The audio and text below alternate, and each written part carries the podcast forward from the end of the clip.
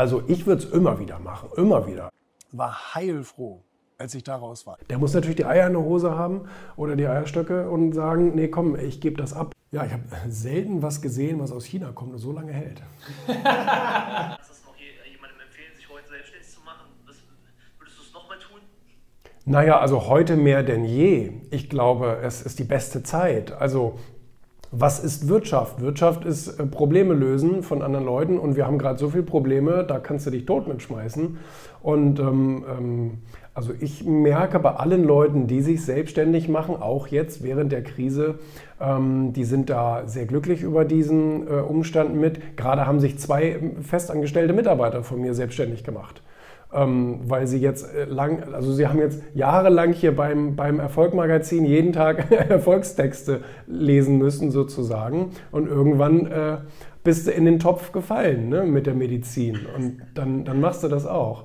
Und ähm, es ist eine richtige Zeit, es ist eine gute Zeit, man hat jetzt viele Vorteile auch, ähm, sprich es gibt viel Konkurrenz, die gerade den Schwanz einzieht, bedeutet du hast ein bisschen weniger Bewegung auf dem Markt. Ähm, du hast andersrum viele gute Argumente, um gut zu verhandeln mit deinem Vermieter, mit deinem, mit deinem Anbieter, wo du auch immer was kaufen musst und so weiter.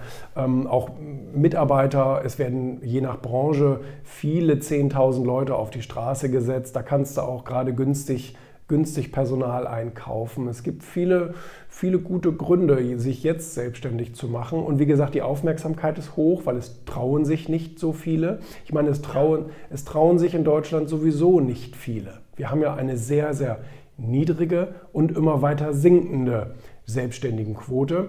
Und ähm, wer sich jetzt selbstständig macht, der fällt besonders auf. Nicht? Also der wird auch durchaus beklatscht und da, da guckt man dann auch. Und da kannst du mit deinem Produkt also sehr viel mehr Aufmerksamkeit erzeugen als vielleicht sonst sogar.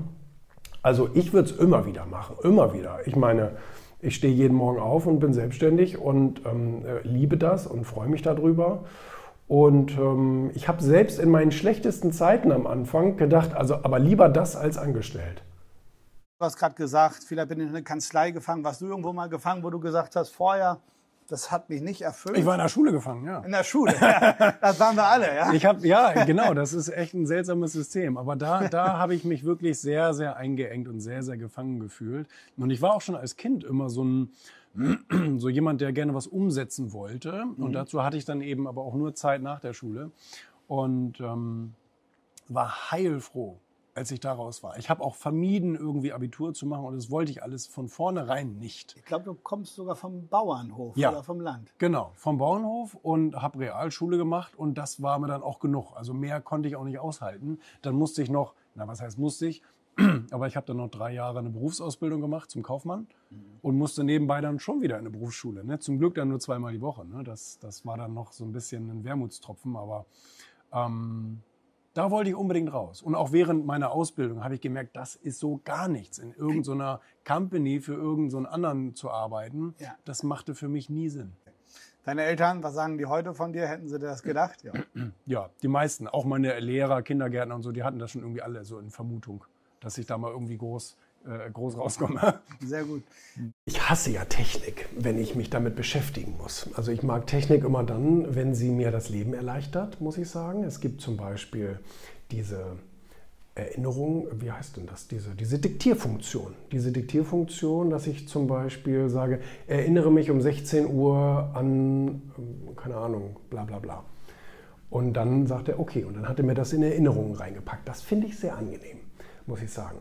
Aber sobald ich mich mit Technik so beschäftigen muss, habe ich einen unglaublich großen Hass.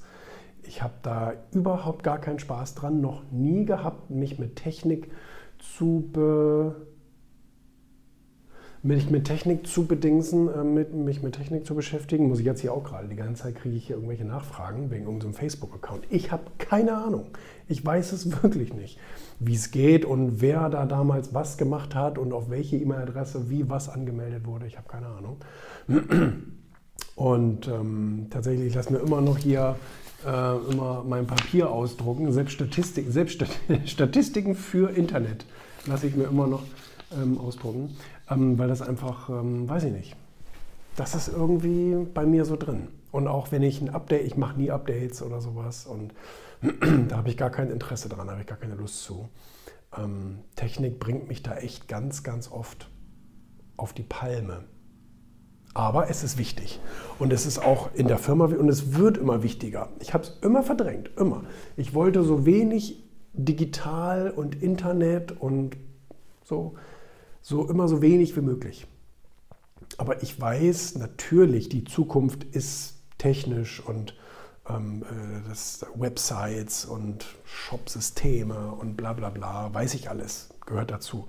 Kann ich mich also insofern nicht gegen wehren, als dass ich mich natürlich damit beschäftigen muss, weil ich muss entscheiden, was wird gemacht und was nicht. Ich will mich zwar überhaupt nicht inhaltlich damit beschäftigen. Also wenn ich entschieden habe, ja, okay, wir machen das, dann habe ich das auch drei Minuten später wieder verdrängt und ich, und ich weiß auch nicht mehr, wovon ich gerade geredet habe. Ähm, hatten wir eben gerade eben in der wir hatten so eine große, wie heißt das, so eine, so eine große Webbesprechung, ne?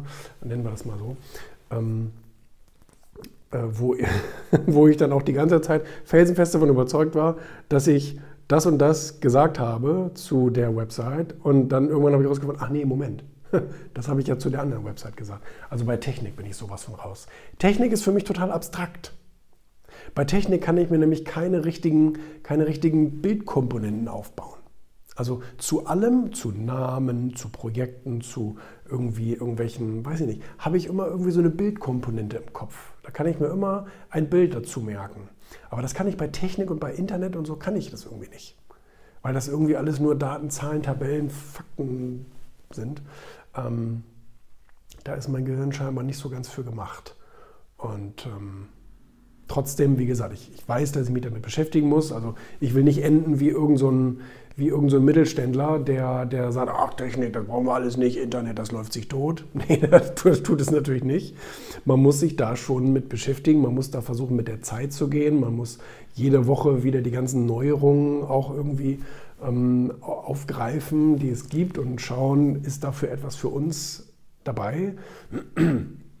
Und ähm, so, und dann sage ich, ähm, dann sage ich meinen Leuten, dass sie das umsetzen sollen. Aber ich will da möglichst rausbleiben. Also ich will nur die Entscheidung treffen, dass wir es machen. Wie wir es machen, da bin ich dann raus. Da versuche ich das dann auch gerne, also ich, also ich sage, ich hätte gerne, dass das so und so und so funktioniert, aber wie das dann technisch umgesetzt wird, da müssen sich dann Lars und Konsorten drum kümmern. Ähm, und da bin ich auch heilfroh, dass das so ist, dass man diese Aufgaben so aufteilen kann und jeder etwas hat, womit er, wo er eine Affinität hat, wo er sich wohlfühlt und wo er auch Spaß dabei hat. Ich habe null Spaß dabei. Für mich ist es eine Belastung und etwas, was mich traurig macht, in Anführungsstrichen. Also es ist etwas, was ich einfach, das will ich irgendwie nicht. Das ist Ifui. Andere Leute wiederum finden es großartig und es erfüllt sie, dass sie da irgendwelche technischen Sachen programmieren können und so weiter. Ne? Wie gesagt, ich nutze gewisse Dinge gerne das, also das finde ich gut, ähm, dass man gewisse Dinge eben gut nutzen kann, die einem das Leben zum Beispiel erleichtern oder so. Ne? Aber mich mit den Hintergründen zu beschäftigen und die Updates zu machen und die Installation, welches Passwort, welche E-Mail-Adresse, da will ich nicht dabei sein. Das, das, das muss ich nicht haben. Aber da muss ich jetzt auch sagen, dann verstehe ich, ich verstehe natürlich die Leute, die, ich meine, ich bin ähm, 34. Ich verstehe natürlich jemanden, der sagt, ich bin 65. Ich habe da einfach null Bock drauf ich verstehe das wirklich gut. Der muss natürlich die Eier in der Hose haben oder die Eierstöcke und sagen, nee, komm, ich gebe das ab an die nächste Generation, die sollen das eigenverantwortlich machen und ich vertraue denen, dass das irgendwie läuft. Ne? Aber sich gar nicht mit zu beschäftigen, geht natürlich nicht. Aus der Zeit sind wir raus. Da muss man schon mitspielen. Das Jahr 2030. Oh, das wird, ähm, das, wird, das wird spannend, das wird wegweisend. Die künstliche Intelligenz wird auf dem Vormarsch äh, sein, immer mehr und immer mehr Menschen werden sich andere Dinge suchen müssen zur Beschäftigung. Okay. Deine größte Inspirationsquelle? Es sind Bücher. Okay. Erfolg? Er ist mein Beruf. Okay. Urlaub? Mag ich nicht. Mache ich auch nicht. Okay. Dein Lieblingsbuch? Ja, mein Lieblingsbuch. Das ist wirklich sehr schwer. Also ich habe gesagt, ich habe zehn Lieblingsbücher und die stehen alle so ungefähr auf derselben Stelle. Mein Lieblingsbuch, ähm, also wenn ich mich jetzt wirklich entscheiden müsste, oh, Ja. dann, dann bin ich sehr stark zwischen Wie man Freunde gewinnt und Ziele und ich bleibe wahrscheinlich hängen bei Wie man Freunde gewinnt. Okay, geil. Instagram. Hat mich vor kurzem gesperrt. aber, ich, aber ich bin wieder live. Und ähm, ja, es ist ähm, eine Hassbeziehung. Aber nein, also ich, ich bin regelmäßig auf Instagram. Okay. Dein bisher unerfüllter Lebenstraum. Nein, also mein, mein Traum lebe ich tatsächlich jetzt, seit, seitdem ich 18 bin. Ähm, es gibt natürlich Dinge, die man noch erreichen will, das ist klar, aber das sind keine Träume, sondern das sind ja dann einfach Etappen. Okay. Liebe.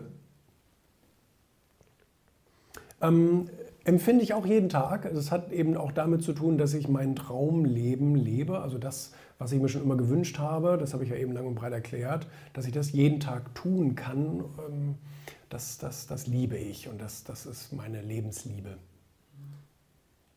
Gesundheit. Ähm, schätze ich sehr, achte ich zu wenig drauf. Dein persönlicher Rückzugsort. Mein persönlicher Rückzugsort ähm, sind eigentlich ähm, ge- gehobene Gastronomien. Und äh, da habe ich momentan tatsächlich ähm, äh, Schwierigkeiten. Ne? Also, zu, also mein, mein Privatclub hatte noch bis zuletzt auf, und, aber auch die waren dann leider gezwungen zu schließen. Und das ist immer ein Rückzugsort für mich, wenn ich mich auch ein bisschen bedienen lassen kann und ich kann essen und ich kann Kaffee trinken und ich kann äh, aus, dem, äh, aus dem Fenster auf den Hafen gucken und so. Das ist eigentlich etwas, was mir sehr wichtig ist. Corona. Ja, ich habe selten was gesehen, was aus China kommt und so lange hält. Sehr gut. Und ähm, zu guter Letzt der Sinn des Lebens. Ja, der Sinn des Lebens ist die Erfüllung dieses inneren Wunsches oder dieses Traumes, den man so in sich hat. Und ähm, das, das ist der Sinn des Lebens. Und alles, was dabei entsteht und passiert, hilft auch der Welt. Und das äh, verstehen viele nicht. Also viele glauben, man darf nicht egoistisch sein. Ich habe ein ganzes Buch darüber geschrieben, ähm, dass es eben genau das ist, was der Mensch machen muss, um einen Dienst an der Welt zu tun.